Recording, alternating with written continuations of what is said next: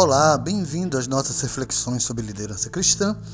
E hoje eu quero falar com você sobre o líder e as distrações. E o texto bíblico que quero meditar com você está lá em Neemias capítulo 6, versos 3, que diz: Por isso enviei-lhes mensageiros com esta resposta: Estou executando uma, um grande projeto e não posso descer. Porque parar a obra para ir encontrar-me com vocês? Bom, Manter o foco é uma luta que nós temos que passar diariamente neste mundo de eventos. Existe programação para tudo e todo mundo está querendo tomar a nossa atenção.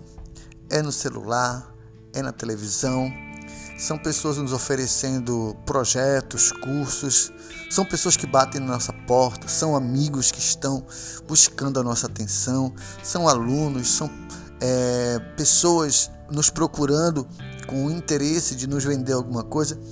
Tem pessoas que estão exclusivamente buscando tentar tirar o nosso foco daquilo que estamos querendo desenvolver das nossas vidas. Agora, distrações elas prejudicam a obra que estamos realizando. Se você não tomar cuidado, o que você está fazendo pode ficar comprometido. Porque se você não estiver focado, você sai da linha.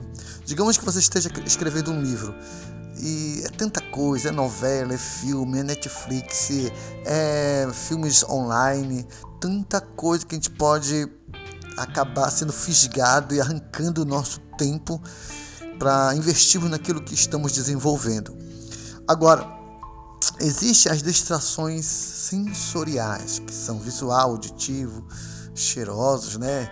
E barulhos. Então, tudo isso está ao nosso redor e precisamos desenvolver uma capacidade de nos fazermos surdos, cegos e insensíveis àquilo que pode prejudicar o nosso foco, o nosso objetivo, a nossa meta, aquilo que estamos buscando. Existe, infelizmente, as distrações emocionais.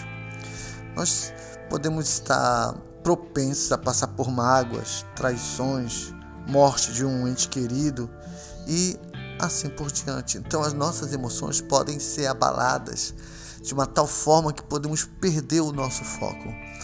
É muito importante que eu e você, como líderes, estejamos preparados para diversas situações que podem arrancar o nosso foco. Então, uma questão aqui que é muito usada por nós que temos uma liderança cristã é usar a oração como uma arma poderosa para vencer as distrações. Então Jesus ele orava antes de suas, das suas ações, de realizar seus projetos. Então você como um líder cristão, tire aquele momento para buscar a Deus, para invocar a presença de Deus, para que você encontre forças espirituais e emocionais em Deus para manter o seu foco diante da tempestade de distrações que podem surgir na sua caminhada ou das situações adversas, muitas vezes malignas, terríveis que podem se levantar contra você. Tá ok? Essas são as nossas dicas para hoje. Que Deus te abençoe. Até a próxima.